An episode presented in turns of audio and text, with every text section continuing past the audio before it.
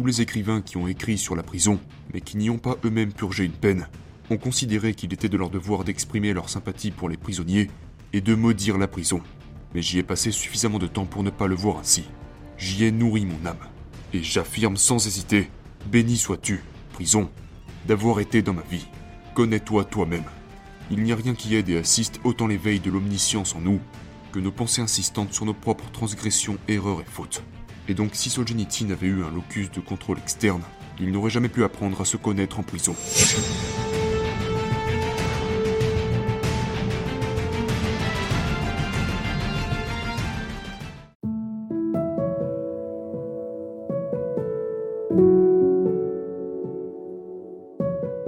Votre centre de contrôle est simplement votre croyance sur l'origine du contrôle de votre vie. Avez-vous parfois l'impression de ne pas contrôler votre vie, comme si vous n'étiez qu'un pion dans un jeu joué par quelqu'un d'autre Que si ce n'était pas à cause d'une mauvaise décision prise par quelqu'un d'autre, vous seriez plus heureux, plus riche et mieux loti.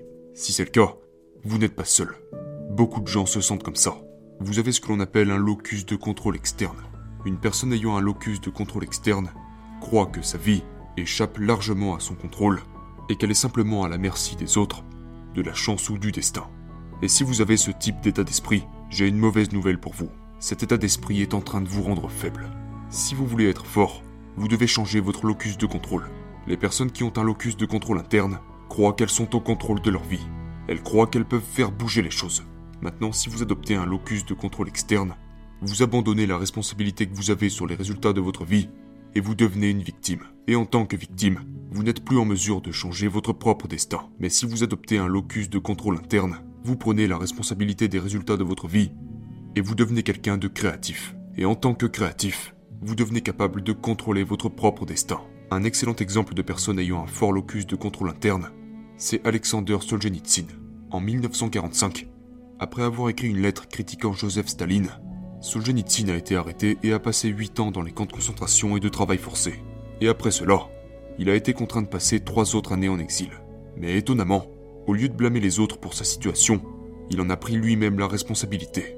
Dans l'archipel du Goulag, il dit que, quelle que soit la situation dans laquelle vous vous trouvez, il est toujours possible de revoir son passé au peigne fin et de trouver une erreur que vous avez commise qui vous a conduit à votre situation actuelle.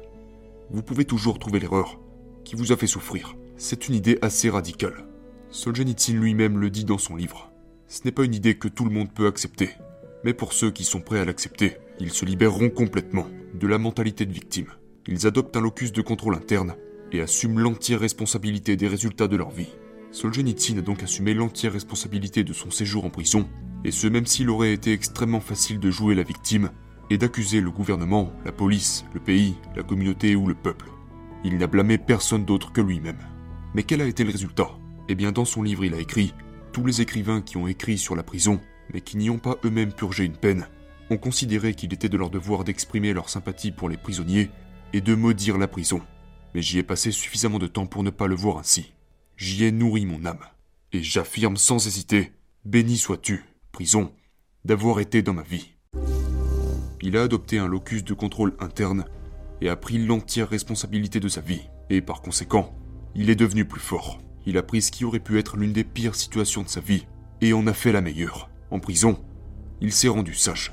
Et en 1956, après 11 ans d'emprisonnement et d'exil, il s'est installé en Russie centrale, où il a commencé sa carrière d'écrivain. Puis il a consacré sa vie à communiquer la sagesse qu'il avait acquise en prison. En 1970, il a reçu le prix Nobel de littérature. Maintenant, est-ce que Solzhenitsyn aurait-il été une aussi grande figure littéraire s'il avait adopté un locus de contrôle externe?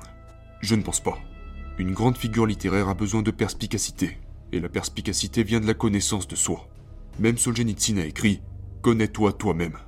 Il n'y a rien qui aide et assiste autant l'éveil de l'omniscience en nous que nos pensées insistantes sur nos propres transgressions, erreurs et fautes.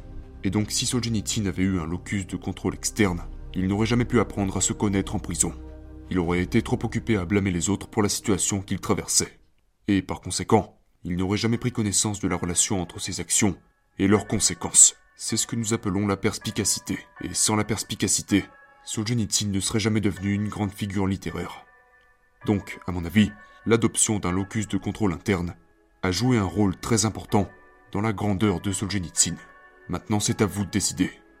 Adopterez-vous un locus de contrôle interne ou externe?